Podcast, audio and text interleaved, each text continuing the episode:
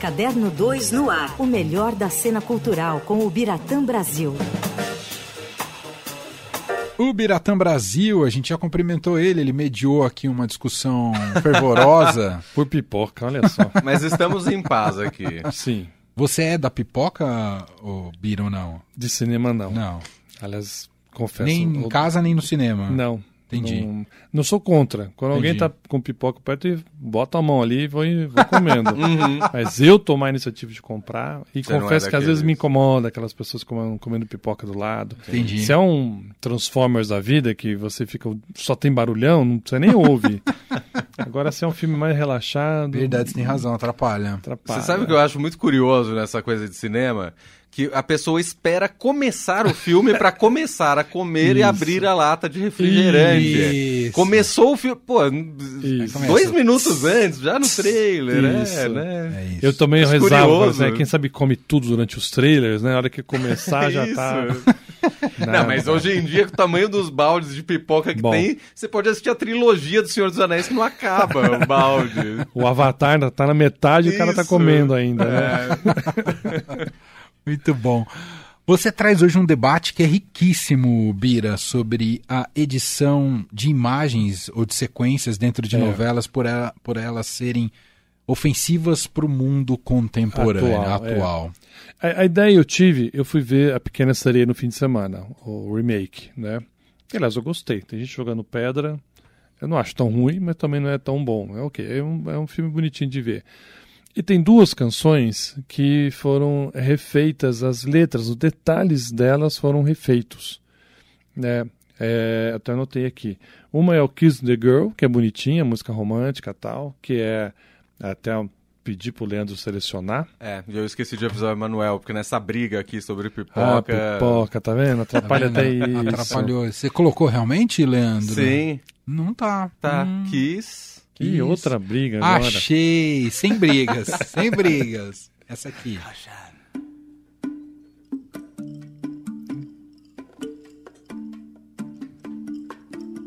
Temáticos marinhos. É, E essa é uma que tava, que foi readaptada, como você tá falando, tava na, no desenho animado No da desenho Disney, animado. de 89. quem pegar o desenho, Essa é a original ou já é a nova? Não, essa é a nova. essa nova. Essa já é a nova. Sitting there across the way. Que é o momento em que ah, eles têm que se beijar para quebrar o encanto, o feitiço, né? Então fica ali os, os bichinhos, né? O caranguejo, o peixinho, tentando aproximar os dois ou criar uma situação em que kiss the girl, beija a garota. E na primeira versão havia uma, um verso, um dois, que sugeria o forçar a barra do beijo. Você beijar assim sem que a pessoa quisesse. No Roubar caso, o beijo. Sem o Roubar o beijo. consentimento. É, sem que a Ariel, né, a a menina que não é mais seria naquele momento, não quisesse. Então agora deu uma aliviada, né? E tem outra canção também, que é o Poor Unfortunate Souls, é, em que tem um, durante a letra é, se é, passa a ideia de que a Ariel tem que ficar quieta, como tipo, cala a boca, sabe? Vamos traduzir bem literalmente, é um, dá um cala a boca na Ariel Uhum. também deu uma amenizada.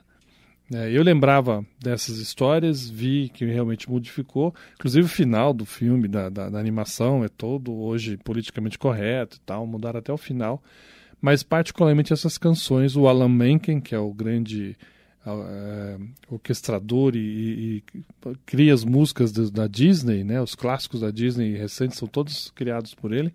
Ele topou fazer, ele topou realmente mudar e junta com uma história do canal Viva, que está reprisando uma alhação da versão de 1998, e avisou as pessoas que cortou uma cena de um episódio em que o grupo de moleques ali quis fazer uma banda, eles iam tocar uma música é, com reggae e resolveram pintar o rosto de preto, o famoso blackface. Então o Viva retirou essa cena e avisou as pessoas que estava tirando essa cena.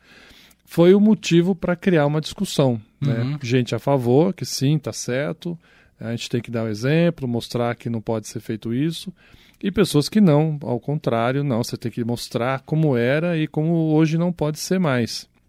Você tem que avisar né? Como muitas vezes acontece em filmes e seriados mais antigos, mesmo os programas de humor, principalmente da, da Globo, né? Que passam no Viva. Claro. Escolinha do Professor Raimundo, por exemplo. Os trapalhões. Os Trapalhões, tem muita coisa que hoje é considerado totalmente indevido, né? Né? E aí tem um aviso antes, olha, as cenas aqui são de um momento que não é mais o mesmo, que modificou a ascensão, então... Mas essa, essa, essa história do Viva criou uma, uma grande discussão na internet, né? Então tinha assim, tem o, eles, é, é uma coisa que eles chamam que é um corte corretivo. É bonito, né? É. É praticamente uma bronca de diretora de escola. É. Um corte corretivo. Um corte corretivo. Tomei vários ao longo da vida. Você tem cara de quem... Então, olha, eu até fiz uma anotação aqui numa matéria, eu tenho que dar aqui o crédito, né, do nosso Danilo Casaletti, Aham. que vai sair amanhã no Caderno 2, no impresso, já está disponível no portal. Os defensores dessa edição corretiva, eles acham que houve uma evolução social que torna as cenas inaceitáveis. Acham também que o racismo reverbera para além do momento que foi praticado e é incentivador se repassado hoje essa cena. E a dignidade humana deve estar acima da preocupação de uma novela. Isso são as pessoas que defendem a- a- o corte. Corte. Agora, quem é crítico dessa edição corretiva acha que isso vai ter uma manipulação da história, é, se- seja ficção ou realidade. Eles, eles fazem paralelos com a censura durante a ditadura militar, que impediu muita coisa de ser divulgada, porque achava que não era o momento e ponto. Né? E eliminar cenas do passado, para eles, tem pouca interferência no presente e abre um precedente perigoso. Esse, esse argumento é bem, bem forte. E bem forte. E dão exemplos, né? Por exemplo, na época da ditadura, o, a novela O Bem Amado, de 1972 73, né? Que se passa lá no Nordeste e tal. Então tem aquela cidade do interior, aquele coronelismo muito forte. Ah, logo no começo, a novela começou a incomodar os censores pelo uso da palavra capitão e coronel, que é muito comum no Nordeste, né? Se chamar Sim. o prefeito de coroné Uhum. né? O Zeca Diabo chamava o Dorico de seu doutor coroné prefeito ainda por cima, né? E aí eles foram obrigados a tirar, não se usava mais coronel e nem é, é, capitão, que o, o, o Zeca Diabo era capitão.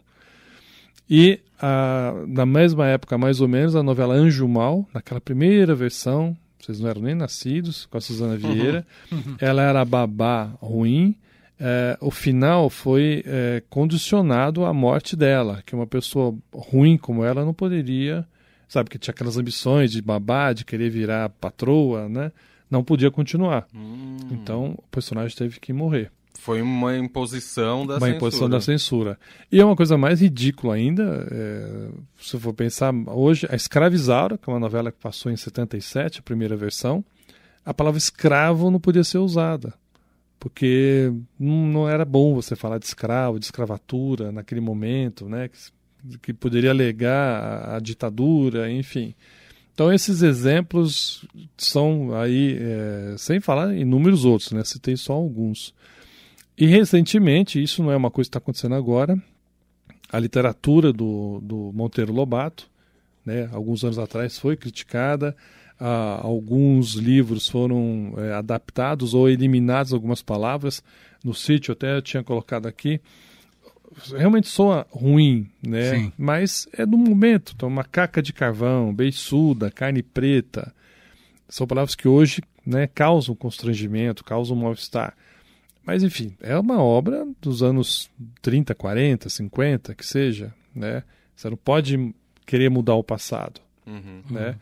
E outros, e não é só aqui no Brasil, lá fora também, uma, uma obra clássica da Agatha Christie, O Caso dos Dez Negrinhos.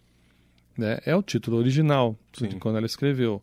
Aí mudou-se, e, e lá na França passou a se chamar Eram Dez, e aqui no Brasil também mudou o título, que agora é E Não Sobrou Nenhum. Que é um spoiler desgraçado, né? Nossa, é, o verdade. pior título Pior que eles escolha, né? Eram mim. 10, É. pode até imaginar, você pode até imaginar que tem um spoiler ali. Não tem mais 10, acabaram os Não 10. mas sobrou agora, nenhum, é fogo, hein? Aham. Agora Aham. não sobrou nenhum, é, é duro de, de matar, né? Mas enfim. Então, assim, é um. São discussões que nós vamos ter sempre, Sim. né? Vão continuar. Sim. Eu acho salutar, desde que não se imponha nada, né? Eu sou contrário a mudar, a cortar, a eliminar. Eu acho que é o passado, é o passado, a gente tem que aprender com ele, É um com esses documento. erros. É um documento que se é, é, tem aquela as pessoas acreditam que as crianças vão estar sendo en- ensinadas de forma errada. Não, desde que tenha algum adulto que alerte, olha, isso aqui não é certo, isso aqui não é legal, não se pode fazer mais isso hoje. né? Uhum. Naquela época podia, agora não pode mais. É, entrar com a educação no meio da história.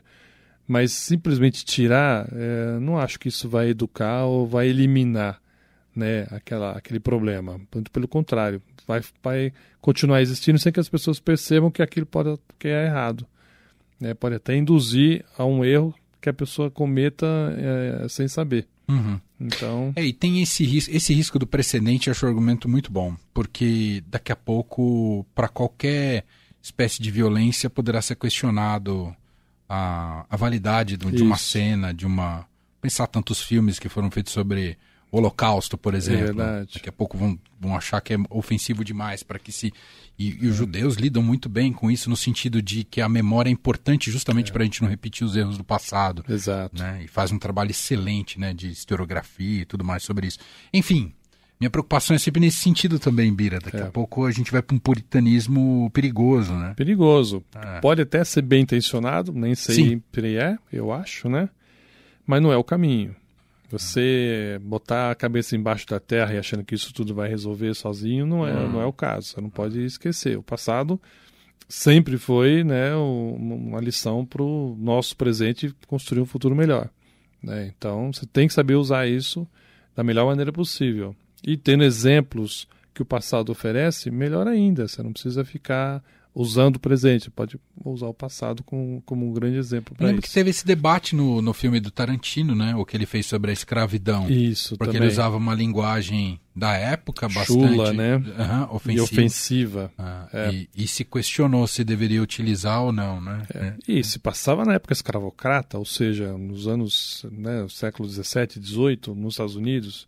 E realmente ela é, ela é, ela é chocante você Sim, ver, sim. né, acho que é Leonardo DiCaprio que falava Exato. umas barbaridades assim para os empregados, para as pessoas que hoje soam de uma ofensividade terrível, né? Sim. Mas era comum fazer o quê? Aham. né? Infelizmente era. Então é até bom mostrar como que a situação era muito pior e agora tá, tá se melhorando. Ainda tem gente que né, comete sem saber, é, é, usa expressões que não se, não se deve mais, né? Judiar, por Aham, exemplo, aham. né? A situação tá preta, enfim, é, que é corriqueiro ainda, Uhum. né? Eu já peguei gente com uma boa bagagem cultural. Ah, isso é uma judiação. A pessoa não percebe de É. onde vem esse termo, Uhum, né? Que não é mais correto usar. Uhum. Então, é legal você usar e, e- ensinar as pessoas a, seguir um caminho melhor, né? Perfeito. É isso. Então, ó, tem reportagem sobre isso lá no estadão.com.br. ah, e vai sair na edição de amanhã do caderno. Belíssima reflexão trazida ah, por vocês, Bira. Acho que é uma questão dos nossos tempos e que a gente vai precisar lidar com ela. É, é. A reportagem, já adianto, não toma nenhum partido. Ah, Nós ouvimos pessoas favoráveis e contrárias Sim. à decisão. Trouxe Argumentos um bons exemplo dos dois lados. dos dois lados, bem convincentes. Então, Ah. cada um que cria o seu juízo. Aham. mas é um alerta e é uma situação que vai estar se repetindo e tem a ver com educação, né? Tem a ver com escola, com criança, Sim, com sim, arte. super. Então não dá pra gente esconder nem fugir, tem que enfrentar de cara ali. Boa. E aí, a última pergunta do nossa, nossa memória televisiva aqui deste programa. Malhação 1998 foi uma boa temporada, Leandro Capassi? Não foi. Não. Você se lembra dessa temporada? Ah, eu sei porque eu vi as notícias, vi umas imagens. Mas teve temporada boa no Malhação? Que isso, Bira. Desculpa, eu já Essa sou... ainda tinha o, o cabeção? Era o cabeção? Não, Ah. o cabeção nem existia ainda. Ah, essa é de passada. quem? Fala os nomes aí, Ah, Leandro. não sei os nomes. Ah, Acho que ele o Rodrigo- sabe, ele Mas tá tinha fingindo. Mocotó. Tinha o Mocotó, isso. O Rodrigo boa. Faro era... Rodrigo Ah, o Faro Rodrigo era o galã. Rodrigo Faro era o galã. Ele era o galã. Ah. É. O Mocotó existe desde a primeira, né? Ah, e Aí tinha depois aquela- passou o bastão pro cabeção. Como chamava a lanchonete? Gigabyte? Já tinha Gigabyte? Não, não era nem na escola ainda. Nossa, Leandro. A Malhação tem esse nome porque começou na academia. É verdade. é. E teve a época da Marjorie este ano, que é mais pra frente também. É, mas eu já não acompanhava. Que ela era, cantava, Você cresceu. assim. Tinha a vagabanda, aí eu cresci. Ele lembra, ele finge que não Não, mas eu não tudo. assisti mesmo, Lembrou mas- o nome da banda, viu, Bira? Vagabanda. É, hoje- É que é um nome tão maravilhoso. É, é maravilhoso. Vagabanda é é. bom. Temos que reconhecer Temos que é bom. reconhecer. né? Vagabanda é ótimo. É isso. Biratã Brasil ah, volta terça-feira que vem aqui com a coluna no Fim de Tarde Adorado. Obrigado, Bira! Valeu, meninos. Valeu, Bira. Fim de tarde Eldorado.